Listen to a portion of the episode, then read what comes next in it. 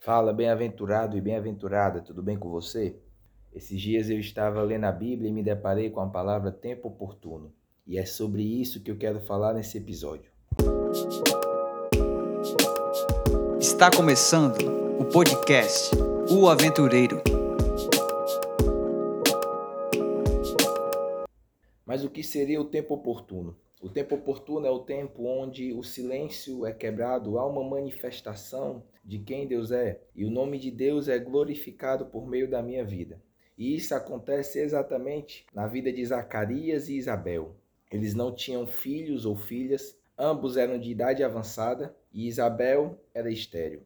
Mas então Zacarias está servindo no santuário, então um anjo fala com ele dizendo: a sua oração foi ouvida. Isabel, sua mulher, lhe dará um filho, e você lhe dará o nome de João. Ou seja, o silêncio foi quebrado. O anjo falou que a oração dele foi ouvida. Mas ao mesmo tempo que isso acontece, há uma manifestação, uma revelação de quem Deus é. O Deus que escuta a oração daqueles que o buscam. E depois daquele encontro, a curto prazo, Isabel fica grávida. E então, aos olhos das pessoas, acontece um milagre, porque além de ser estéril, ela tinha uma idade avançada. Só que nós precisamos entender que no tempo não oportuno, Deus também está presente.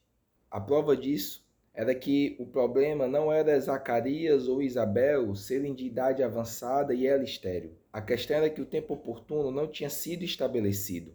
Esse tempo oportuno era que Deus, quando olhava para eles, via João Batista, filho desse casal, que prepararia o caminho para Jesus. E assim como na vida de Zacarias e Isabel, a incapacidade perceptível não pôde os limitar, assim é na sua vida. O problema não é a sua incapacidade ou a incircunstância, porque Deus capacita e Deus abre portas, Deus move tudo de lugar se for preciso. O problema é quando no tempo não oportuno você vive de qualquer jeito. No Evangelho de Lucas, capítulo 1, versículo 6, nos é dito que mesmo mediante essa situação, ambos eram justos aos olhos de Deus, obedecendo de modo irrepreensível a todos os mandamentos e preceitos do Senhor. Porque no tempo não oportuno, quem não é fiel a Deus, no tempo oportuno não será. E é por isso que muitas das vezes não vive o tempo oportuno. Isabel e Zacarias, no tempo não oportuno, continuaram a servir a Deus, continuaram a honrar a Deus com as suas vidas, não por aquilo que Deus poderia oferecer, porque eles não tinham filhos, mas por quem Deus é. E a pergunta que precisamos fazer para cada um de nós é: quem somos nós quando Deus está em silêncio? Quando algo visível não é visto? O problema não é a incapacidade ou a incircunstância, porque Deus capacita no tempo oportuno.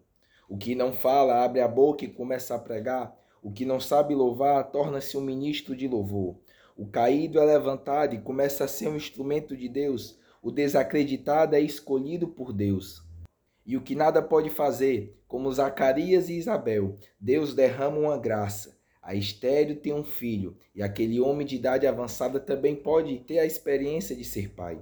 Mas para que isso aconteça, é preciso, no tempo não oportuno, vivermos com Deus.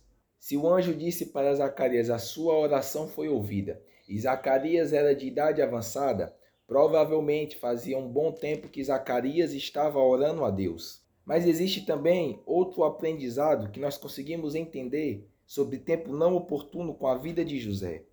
Talvez se eu tivesse a possibilidade de conversar com José, eu diria: José, onde você estava antes de ser governador? No tempo não oportuno que houve?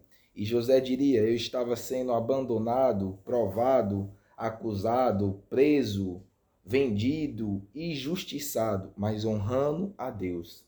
E então perguntaria: José, e no tempo oportuno, quando a fome chegou, o que aconteceu? E provavelmente José diria: no tempo oportuno, Deus me levantou como governador no Egito. Mas no tempo não oportuno, eu aprendi a administrar. Administrei a casa de Potifar, administrei a prisão, para que quando fosse no tempo oportuno eu pudesse estar preparado e agora administrar o Egito. O problema é achar que Deus requer de nós algo apenas no tempo oportuno. Imagine José se José não tivesse administrado antes de ser governador do Egito.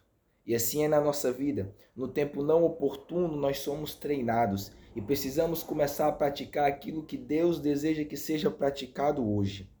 Eu quero te lembrar que Deus responde a oração em tempo oportuno, assim como foi na vida de Zacarias. Deus concretiza os seus propósitos em tempo oportuno.